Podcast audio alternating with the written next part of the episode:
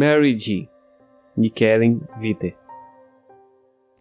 Notei que minha mão esquerda morreu há duas noites. O frio se tornou mais intenso e meus dedos pararam de se mover, até que eu já não sentisse mais pertencendo a mim.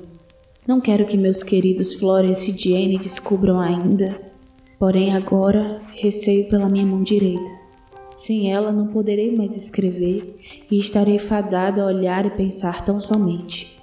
Esse cárcere me aterroriza acima de todas as coisas. De que me adiantará respirar se a vida ficar assim? Até onde sei, tudo o que tenho feito nos últimos anos é escrever e respirar. Não quero confessar a ninguém essa covardia que me faz ficar enquanto os outros partiram para a eternidade. Por muito tempo fui dando nomes às minhas recusas em segui-los. O fiz por meu filho, pela memória do meu amado, por meu pai. O fato é que sobreviver tem sido meu pecado há tanto tempo, e ao fim de tudo tenho me mantido viva pelas palavras que escrevo e pelo ar que me alimenta. Essa prisão de morte e vida que avança sobre mim me faz lembrar de Fanny e Claire todos os dias. Sempre achei que o desespero as tinha levado ao ato definitivo de pôr fim às suas existências eu lamentei e chorei minhas duas irmãs. Deplorei não poder ser para elas o esteio capaz de sustentar suas dores. Se eu pensei em também chamar a morte para me levar? Claro, tantas e tantas vezes, mesmo agora, quando contemplo a mão morta que já é sobre o meu colo, é só nisso que eu penso. Eu, porém, tinha o meu pequeno e lindo Percy Flores, e ele precisava de mim. Minha mãe nunca pôde estar comigo, mas não foi por sua escolha. Como poderia abdicar da possibilidade maravilhosa de ver meu filho crescer? Não depois dos outros dois filhos que eu perdi. Não depois de ver o William sem vida sobre a sua caminha e ter a pequena Clara morta em meus braços. Nunca desejei tanto morrer quanto naqueles dias. Que mãe não desejaria? Fiquei viva pela incapacidade de me mover até o veneno mais próximo ou a lâmina mais rápida. Afastei-me para tão longe quanto pude, coloquei a minha alma no alto de uma montanha e deixei apenas o rastro de mim sobre as névoas da planície. Percy Flores salvou a minha vida, mas não a minha índole. Escrevi essas palavras em uma folha de papel solta. Eu as queria rasgar ao fim. Usei um dos papéis de carta de minha mesa por medo que o meu filho ou Nora pudessem vir lê-las. Ambos têm me vigiado, acham-me doente. Eles estão certos, é claro. Eu estou morrendo. Contudo, essa doença não é como eles pensam. Mas os dois já não confiam mais em minhas palavras e nem aceitam o que digo. Já não me dão crédito da mesma forma. Beijam-me e me chamam de mãe querida mas afirmam que esqueci o que fiz e que me perco em minha própria casa. Não me esqueço de nada, pelo contrário, lembro-me de tudo. Estou sozinha nesse mundo, eu bem sei. Mas já não tenho a bênção de deslembrar o que aconteceu, nem por minha vontade, nem fora dela. Quando terminei de escrever, rasguei o papel, piquei-o em pedaços impossíveis de serem reconstruídos. No entanto, na manhã seguinte, quando sentei à mesa em que escrevo, junto à janela, lá estava ele. Mal posso descrever o horror que isso me causou. Meu primeiro impulso foi correr pela casa, mostrar a todos, perguntar quem era o responsável por aquilo e por que, maldito seja, queria me atormentar. Então olhei novamente a folha em minhas mãos. Como poderia ser minha letra se o papel em que eu escrevera fora rasgado em centenas de pedaços? Entretanto, não pude diferenciar a letra do farsante da minha própria e isso me encheu de angústia. Foi nesse instante que percebi que minhas palavras já não estavam mais solitárias sobre a folha avulsa. Ao fim delas havia uma linha escrita em uma mão que não era minha. Pensei reconhecer a letra, mas nunca havia visto e disso tinha certeza. Era uma letra firme, masculina, de traço pálido e febril como se promovida por um interesse muito maior do que ali me parecia expresso. Escreva mais sobre a mão que a senhora acha estar morta. Tentei acalmar minha respiração, pois o meu coração mal podia se sustentar a bater. De onde viriam aquelas palavras? De onde poderia vir tal curiosidade? No impulso voltei a rasgar o papel. Tive o cuidado de dessa vez jogar os seus pedaços dentro da lareira acesa e os observei consumir-se. Não mais escrevi por aquele dia. No dia em que se seguiu, um pavor incontrolável fez-me fugir do meu hábito de escrever todas as manhãs. Evitei a escrivaninha como quem evita um quarto escuro varrido por ventos sem origem. Juntei-me a Jane, costurei. Próximo ao meio-dia, o sol fraco nos permitia um pequeno passeio por nosso parque. Depois nos juntamos a Florence para o almoço. E se não fosse pelo peso de carregar a mão que já não mais me pertencia, de tudo mais teria me esquecido. Foi com receio que tornei a minha mesa, e só o fiz após convencer de que nada de extraordinário havia por certo para me manter afastada de minha principal ocupação e prazer, não enquanto a minha mão direita estivesse viva. Qual não foi o meu horror ao encontrar lá novamente, entre os meus papéis de carta, o famigerado escrito? Todas as minhas confissões seguidas da frase anônima que, sem qualquer dúvida, não saíra de minha lavra. Pior, Havia outra sentença, logo a seguir daquela primeira, dirigindo-se a mim, como numa conversa com o médico. Minha cara madame, eu posso ajudá-la. Permita-me fazê-lo antes que seja tarde demais. Fale-me sobre sua mão. No impulso dos mais loucos, molhei a pena e escrevi logo abaixo. Não podes deixar-me em paz. Pensa que há qualquer tipo de cura para a morte? Ela é tão incurável quanto a solidão e existe para que percebamos nosso real tamanho no computo de toda a criação. Somos mínimos, meu amigo. Apenas nossa arrogância e tristeza é que não tem fim. Se fôssemos amados por algum tipo de criador, não teríamos sido abandonados à morte, nossa única e inescapável certeza. Descansei a pena que arrobo sem sentido responder aquelas misteriosas palavras grafadas por algum tipo de brinquedo cruel. É claro que eu não tinha resposta para o papel duas vezes destruído voltar à minha mesa, como não tinha sobre o desumano autor daquelas perguntas. Coloquei os meus olhos na ranjura além da janela e antes que pudesse deter a mim mesma, estava novamente com a pena na mão. Não há o que dizer sobre a minha mão que não seja a clara descrição de uma peça cadavérica. Não há movimento corpo, a pele pende flácida e amarelada, marcada com uma teia de aranha de vasos sanguíneos escuros congelados. As pontas dos dedos estão cada vez mais escurecidas e imagino que logo possam brotar dela vermes que a corroerão. Terminei as palavras me sentindo destruída. Nem mesmo havia destapado meu braço esquerdo para descrever minha mão. Sabia como estava. Podia vê-la com os olhos da minha mente angustiada. A morte me levaria os membros antes de levar as minhas capacidades.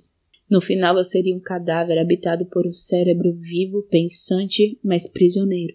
Não saber por quanto tempo seria a sentença era toda a razão de meu desespero.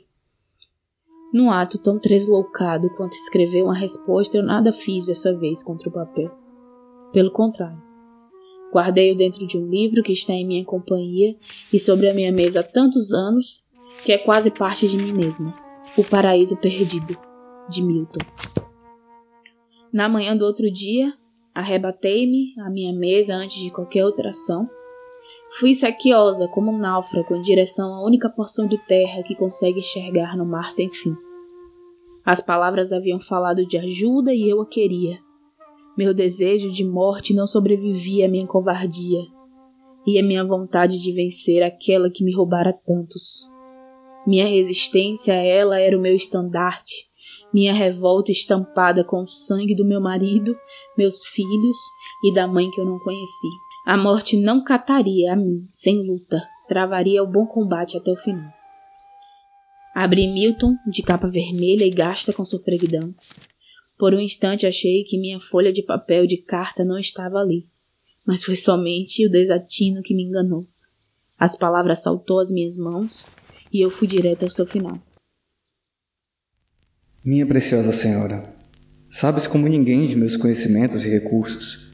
Creio que podemos reviver a vossa mão e impedir que outras partes de seu corpo possam perder-se para a ceifadora. A eletricidade é hoje ainda mais eficiente do que na época da primeira experiência e os anos me fizeram mais cuidadoso e sábio sem envelhecerem as minhas pretensões na mesma medida. Ainda sou um fiel cavaleiro na luta contra a finitude. Nós podemos vencê-la, minha querida mãe se assim posso chamá-la.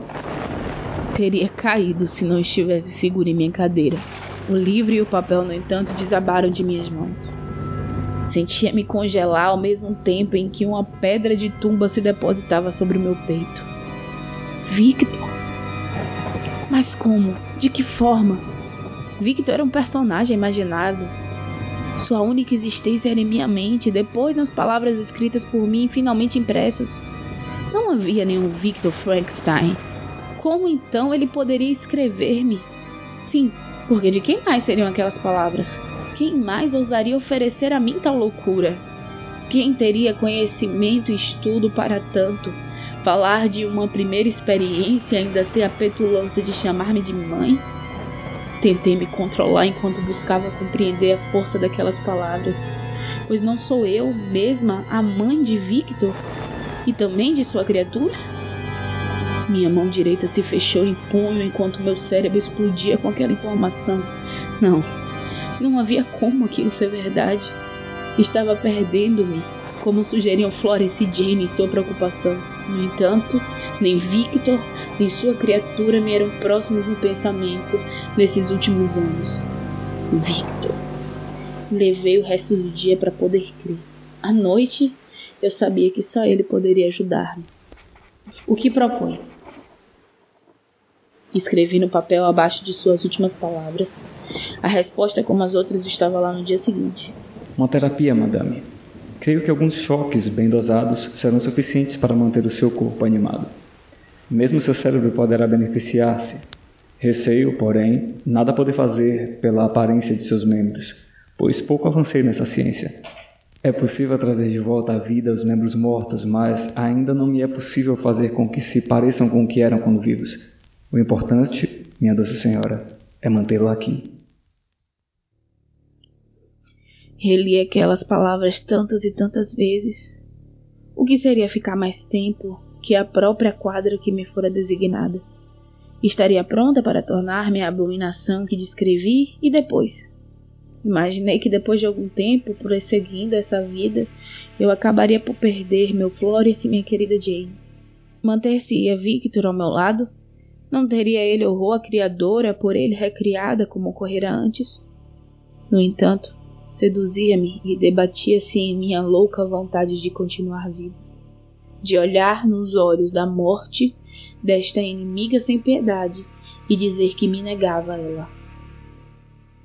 Somente antes de dormir, três dias depois, e após sentir que a morte já levava minhas pernas lentamente, é que escrevi a resposta. Quando? Depois da próxima nevasca. Estarei esperando junto à antiga cabana de caça dos Shelley, há tanto abandonada. Escondido, fiz lá meu laboratório. Venha ver-me. Estarei à sua espera. Os dias que se seguiram foram de espera. Olhava o céu a cada hora e sentia que, mesmo que a neve viesse, eu não iria. Não faria o que Victor me propunha. Então minha mão pesava e as pernas, em morte acelerada, recusavam-se a subir uma escada ou erguer-se de uma cadeira e me via fraquejar.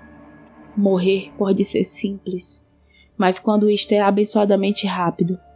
Eu, sempre odiada pelo infinito, não recebi tal dom. Eu podia adivinhar a morte vindo e rondando. Não bastava morrer aos poucos e me ver prisioneira de meu corpo, ainda devia lidar com a piedade e a descompostura que acreditam ser própria dos velhos. Se ao menos me concedessem as asas ligeiras que deixam poucas cicatrizes e nenhuma dor. Ah, não, não para Mary. As dores seriam companheiras dessa prisão, pois quanto mais meu corpo falecia, mais minha cabeça doía continuamente numa tortura sem fim. Começou a nevar essa manhã. Minhas pernas já quase não me obedecem. Ainda questionava minha decisão, porém Victor voltou a escrever-me. Tudo estava pronto e ele continuava à minha espera. Determinei que partiria quando o último floco de neve caísse. Percy Florence Shelley notou que sua mãe desaparecera em casa no entardecer. Ele e sua esposa Jane procuraram-na em vão. Na manhã seguinte, o grito de umas criadas os levou ainda em roupas de dormir ao quarto que pertencia a Mary Godwin Shelley. Na cama, jazia morta a escritora. Os olhos tinham expressão de grande admiração, como se a última coisa vista tivesse sido uma grande maravilha. Florence e Jenny perguntaram à criada o que havia ocorrido. Como Mary podia não estar em casa e agora aparecer daquela maneira? A mulher, sob forte tensão nervosa, relatou o que viu e que nunca mais foi repetido fora daquele quarto. A senhora Mary ali chegara pelos braços de um homem zarrão, com feições fortemente deformadas e um cheiro nauseabundo de cemitério. A criada o surpreendera depositando o corpo da falecida sobre a cama. Ao vê-la, ele não se assustou ou recuou, apenas fez um breve carinho no rosto da morta e comentou: Eu não poderia deixar. Ele continua vivo e louco e. Como poderia permitir que ela mergulhasse nesse pesadelo? Que o seguisse em seus desatinos? Não. Não ela. Foi por isso que a trouxe aqui e a ajudei a partir. Já era hora. A voz tranquila, disse a criada, contrastava com as feições abjetas da criatura, que, primeiro, a havia deixado muda, mas, após essas palavras, a fizeram gritar pelos patrões. O homem, ou o que quer que fosse, fugiu pulando pela janela do terceiro andar, e, como não se encontrou nenhum corpo, é de se imaginar que nada tenha sofrido. Era 1 de fevereiro de 1851.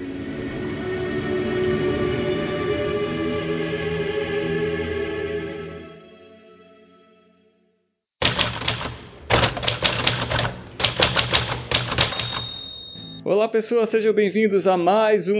Então pessoal, eu tô fazendo uma interrupção rápida aqui para explicar que o áudio da Nikela ele ficou um pouco metalizado, com uns ruidozinhos às vezes, mas dá para entender tranquilo o que ela fala. Eu tentei ao máximo melhorar a qualidade do áudio, mas ainda assim não ficou 100%, e até por isso eu preferi não colocar música de fundo na maior parte da entrevista. Então vocês podem aproveitar e dizer aí se preferem um episódio com ou sem música de fundo. Enfim, fiquem agora com a entrevista. Valeu. Olá pessoas, sejam bem-vindos a mais um episódio do Entre Ficções, o seu podcast de audiodrama e entrevistas de literatura de ficção nacional. Eu sou Marvin Mota e eu tô aqui hoje com a Nikellen Viter. Tudo bom, Marvin? Meu nome é Nikellen Viter, eu sou escritora, historiadora, tenho diversos contos publicados e sou autora de publicados agora dois romances, Territórios Invisíveis, que é uma aventura infanto-juvenil, e Guanabara Real e Alcova da Morte, que eu escrevo com mais dois escritores aqui de Santa Maria, no Rio Grande do Sul, que é onde eu moro, que são o Enéas Tavares e o André Cordenus. É, então, Kellen, primeiro eu quero te dizer que eu estou muito feliz por você estar aqui, estar participando do programa. Obrigada, eu adorei o convite. E segundo, sobre o conto, certo? Uhum. O conto ele explodiu minha cabeça. eu fiquei, legal. nossa, no, no final eu, eu, eu tava, cara, sério, eu vou, li o final umas duas vezes assim, eu falei, cara, achei incrível, velho a ideia de, de, pegar a história da, da, da morte da Mary Shelley e, e, e, colocar os personagens ali tal, achei muito legal. E, enfim, e aí eu, eu quero te perguntar, né, de onde surgiu a ideia desse conto? Como é que você pensou, assim, pegar exatamente a Mary Shelley e colocar os personagens envolvidos e ela, a situação da morte dela, de onde foi que surgiu tudo isso? Bom, quando, na verdade, esse conto, ele saiu num numa coletânea chamada Autores Fantásticos. Uhum. Uma coletânea da editora Argonautas, daqui do, de Porto Alegre, né, daqui do Rio Grande do Sul. E a ideia era a gente uh, fazer um, contos em que autores encontrassem os seus personagens. Quando me convidaram para trabalhar, eu imediatamente pensei na, na Mary Shelley por ter uma, uma grande admiração assim, por ela. E na época, por acaso, eu estava lendo uh, o livro da mãe da Mary Shelley, que é a Meryl Stonecraft, que é uma das mães do feminismo, né? E, e, eu nunca tinha ligado as duas, acabei conectando por causa desse momento que eu estava lendo esses livros. E com isso eu acabei lendo a história da, da Mary Shelley. E, e ela é uma história realmente assim, muito impactante né, da, da vida dela, a questão da, da série de suicídios que envolve né, a própria morte da mãe, morre quando ela tinha 10 dias, depois ela enfrenta essa morte dos filhos, a morte do marido, e, e ela acabou morrendo com o que se presume ter sido um tumor no cérebro. E eu achei que eu tinha aí o, ponto necessário para escrever o conto da forma como eu escrevi, colocando, né, esses últimos dias dela, mas conectando ela com os personagens de uma forma que poderia estar só dentro da cabeça dela ou não. Excelente, excelente. Agora eu queria fazer uma pergunta talvez um pouco mais filosófica, não sei.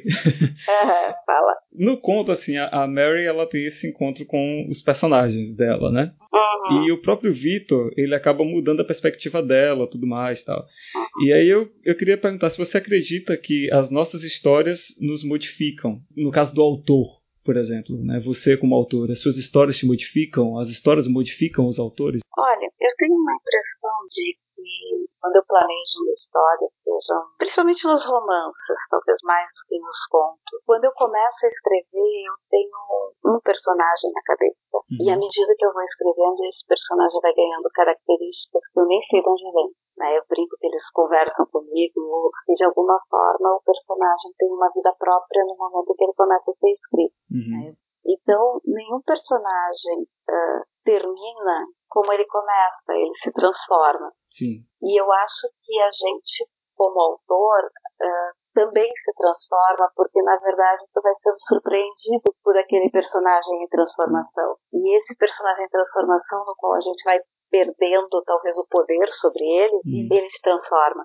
Porque ele te traz coisas novas, te põe em contato com elementos da, da nossa psique, do nosso imaginário, que nem a gente sabia que estavam ali. Interessante. Então seria um processo de autoconhecimento, no caso? Eu acho que sim, eu acho que sim. Porque o personagem vai ficando tão, tão ele, né? Eu tenho muito isso, assim, principalmente quando eu escrevo diálogos, eu tento me colocar no lugar e ouvir a voz da personagem. Tem coisas que eu digo, não, não, mas esse personagem jamais diria isso. Não adianta eu achar essa frase legal porque não fica bem na boca desse personagem, né? E aí o personagem acaba me, me dizendo de alguma forma como ele diria, o que ele diria. Então é como se, uh, no fim, a gente entrasse em contato com pessoas diferentes, mas que na verdade estão na gente.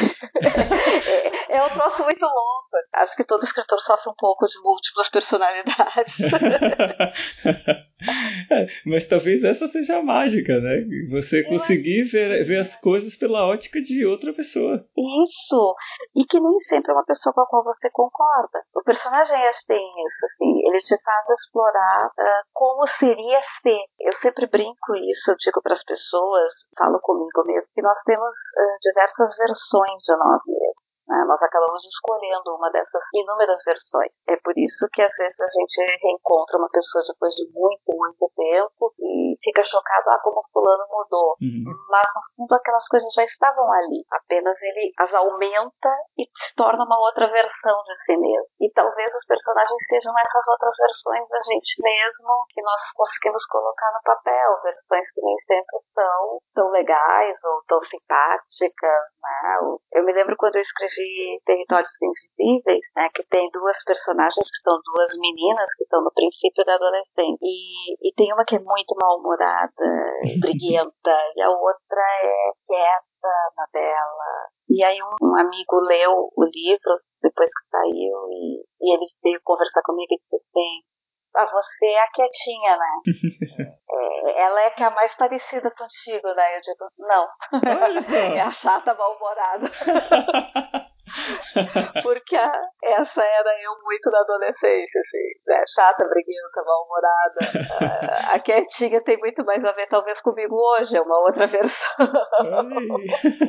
é, é, foi a Nickelin adolescente com a Nickelin atual. Né? É, uma coisa assim, então são coisas interessantes. E aí, ao mesmo tempo, veio um outro, um outro leitor e me disse assim, tá, mas uh, e os meninos? Aquele menino uh, debochado, que manipula todo mundo, né? Em que, que você se inspirou? Eu olhei em mim.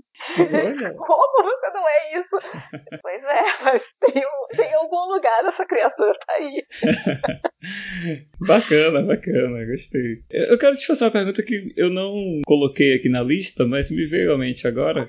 É, a, a, gente estava conversando aqui que seria então um processo de autoconhecimento, né? Uhum. Qual obra tua, assim, até agora, tanto contos quanto os romances e tal, te trouxe essa, mais forte assim, essa sensação, assim, de se descobrir, se conhecer ou aprender algo sobre si? Eu acho que romance esse último que está pronto, que está em fase de negociação com a editora, se chama. Olha, coisa nova vem daí. É, tem coisa nova por aí. Com o título de Viajantes do Abismo. E foi um romance bem difícil de ser escrito, porque eu, eu brinco que ele é um romance exorcista. Assim, eu, eu exorcizei meus demônios nesse, nesse romance. Assim, meus medos, meus, meus pânicos em relação ao futuro. Futuro enquanto sendo historiador, tu acaba ficando muito conectado com essas coisas de enquanto humanidade, enquanto espécie, futuros políticos sociais. Eu estava numa fase realmente muito, acho que até depressiva quando eu comecei a escrever isso. E eu acho que o romance, primeiro, ele me permitiu uh, colocar essas coisas para fora, né, de uma forma saudável, vamos dizer isso, né, uh, e ao mesmo tempo exercitar uh, diversas dúvidas que eu tinha, coisas como Será que num momento de, de crise a gente consegue se manter bom? Será que as nossas decisões, estando numa época de paz ou numa época de guerra, seriam as mesmas? Nós teríamos a mesma ética, a mesma moral? Né? São várias perguntas assim e, e as respostas das personagens acabam sendo diversas. Eu acho depois de escrever eu fiquei mais tranquila foi como tirar um peso, assim. Tive momentos muito fundos enquanto eu escrevia, para te dizer a verdade. Assim, das coisas doerem sério, assim. Mas eu acho que eu me senti mais potente, eu acho que a, a, palavra é essa, né? E a minha personagem principal, ela tem esse caminho, um caminho de absoluta impotência até o momento em que ela começa a descobrir é, esse poder, essa força nela mesma, nas pessoas que estão cercando ela e, e vai retirando daí a possibilidade de ir em frente. E não é uma busca por uma vitória, é uma busca por dignidade. Então eu acho que, que, que me explica muita coisa, assim. Eu me senti, é, talvez seja a história que eu tive mais conectada até hoje em uhum. escrever. Bacana, já estou ansioso para ler. Eu também estou ansiosa que saia, mas a gente tem que esperar esse processo de negociação, que é sempre mais lento, né? Uhum. Às vezes mais lento que o livro. É verdade. Então, ó, é, você é historiadora, né? A gente estava uhum. até conversando sobre isso. É, eu queria saber como é que a sua formação ela afeta no, no seu processo de escrita, seu processo criativo. Como é que é essa correlação aí? Eu acho que ela é bem forte em muitos momentos, assim. Eh, as minhas tramas têm muito de buscar, se não elementos históricos, seja na construção de um determinado cenário, né, ou de determinadas possibilidades, do Territórios Invisíveis, inclusive eu começo com um capítulo que se passa 100 anos antes, né? Então, usar um, um cenário numa outra época, usar mistérios que vêm de outras épocas e que acabam aflorando na nossa, que também tem muito a ver com a minha visão de história, né? Que é uma visão de que a história é por um lado, ela é a nossa carteira de identidade, é ela quem diz quem nós somos. Uhum. Por outro lado, ela nos explica por que, que nós estamos aqui desse jeito e não de outra forma. Então, essa conexão para mim é sempre muito forte, muito ligada. São as nossas perguntas hoje que nós olhamos para o passado e tentamos responder. Eu acho que a minha formação está em tudo, assim, em todos os elementos. No Territórios Invisíveis, uma das personagens é uma historiadora, a mãe das crianças, que acaba desaparecendo e que dá o mote de começar tudo. O do meu primeiro conto publicado é, é um conto sobre é o Pena e o Imperador, que passa na época do Imperador Dom Pedro II, com um inventor uh, futurista, né? É um conto steampunk, que é uma, uma, uma área que eu gosto de desenvolver. E assim, ele tem dilemas morais que são dilemas do século XIX sobre espiritualidade e sobre a essência da humanidade, mas isso colocado com né, outras tecnologias, pegar uma tecnologia do futuro e jogar no passado e ver como é que isso explode a cabeça das pessoas nesse período, como é que elas lidam uhum. com isso. Então, a história está sempre, sempre presente. Uh, o Guanabara Real é o Copa da Morte, também né, usa muito também. esses cenários Rio de Janeiro do final do, do século XIX. Eu me lembro que meu pai, após ler, me disse assim, você só imagina um, um rio uh, muito violento, muito sujo, muito pesado. E eu, não, mas essa parte aí não é invenção. essa parte aí eu não inventei. Isso aí é o Rio do final do 19. Não, não tem é, invenção é, nenhuma. Seria bom se fosse invenção, né? Seria invenção se fosse invenção, mas não é não. É bem forte então a ligação mesmo, né? Eu começava a escrever às vezes na, nas aulas na faculdade. é, o professor falava uma coisa que lá ativava assim, lá pelas tantas eu tava com uma trama toda na cabeça e já saía pensando, escrevendo, imaginando. Então a história também é uma, é uma grande fonte de inspiração. Hum, legal, legal. E se você, ouvinte, quiser saber mais sobre o Guanabara Real, né, a Curva da Morte, você pode escutar o episódio 18 do Curta Ficção, que foi sobre construção de personagens, onde o trio aí de autores participou lá falando a respeito do livro, do processo de escrita com mais detalhes. Né? Uhum, isso aí. E aí, é, eu queria te perguntar agora, a gente está falando sobre escrita, quais os livros que você indica aí para quem quer é, escrever ficção? Olha, depende. é, a primeira coisa é que a gente não escreve sem ser um leitor. Sim. Um leitor voraz, né? um leitor apaixonado, tudo que cai na mão da gente, a gente lê. É, isso é uma coisa fundamental. Existe sim uma série de livros que trabalham com a ideia de como se organizar para escrever, e aí, né, livros básicos como Oficina de, de Escrita, do Stephen Corr, uh, o próprio Sobre Escrita do, do Stephen King, Ler como um Escritor, da Eu não vou lembrar o nome da autora agora, mas é um livro fantástico também, e que ela vai assim, ela tem os capítulos dela, né? Como ler palavra por palavra, como ler frase por frase, como ler parágrafo por parágrafo. E aí ela vai mostrando a riqueza, né, que pode ter na nossa leitura para a gente aprender a escrever. Então, eh, na verdade, a gente aprende lendo e escrevendo, né? E aí, eu acho que é importante eh, encontrar autores que, que te falem né, a, a alma, que nesses autores tu te identifique, tu te sinta representado com aquela prosa. Acho que para quem está começando, até empastichar um pouco né, a dicção de um autor pode ser uma forma uh, de começar, de ter início. Uh, uhum. Acho que é legal também se testar, né? Poxa, como é que eu escrevo uma cena de ação? Como é que eu escrevo uma cena de solidão? Como é que eu escrevo uma cena de silêncio?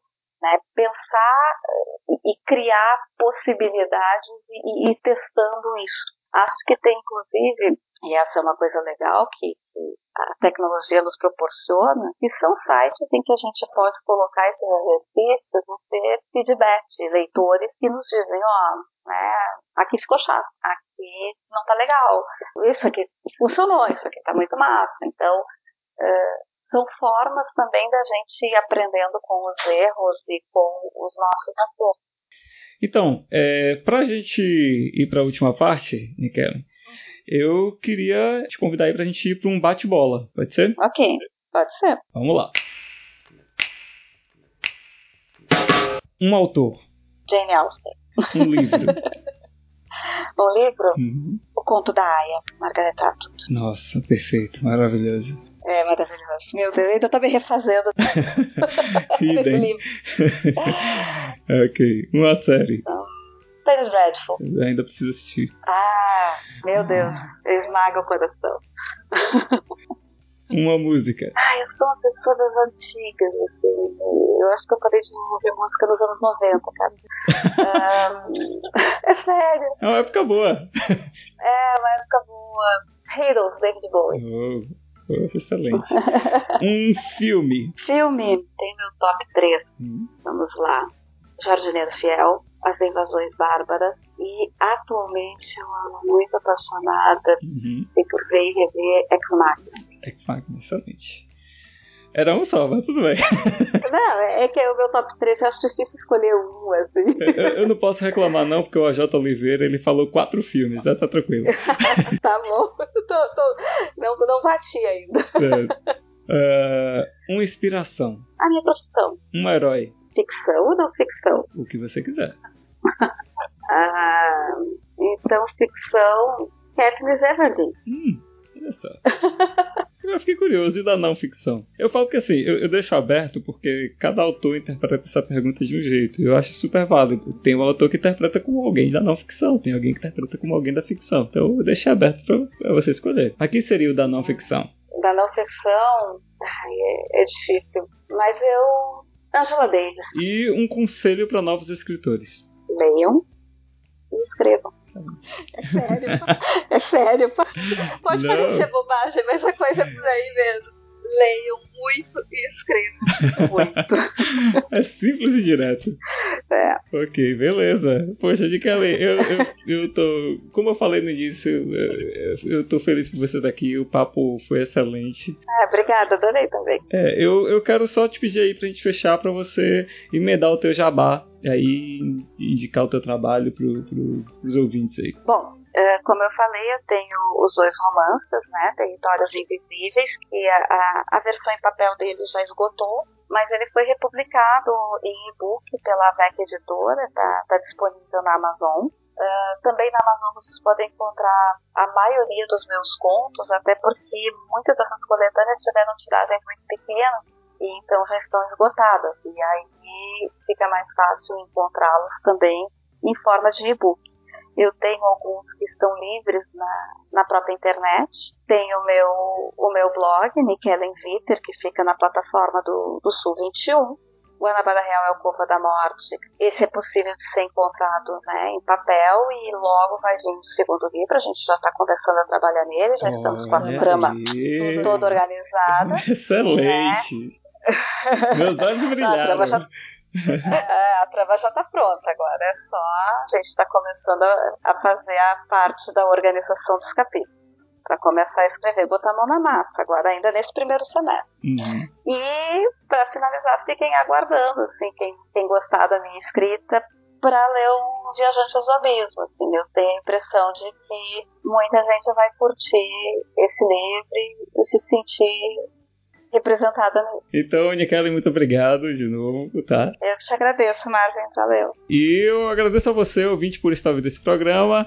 E até a próxima, até o mês que vem, até o próximo episódio e tchau. Um, dois, som. Um, dois, som. Pronto, fala alguma coisa. Alguma coisa. Fala outra coisa. Outra coisa. Isa Rocha participando do Entre Ficções. Fala isso no ouvidinho do, do, do, do ouvinte. É Isa Roth. Agora você, Adriano. Voz sexy para o ouvinte. Ma Oi!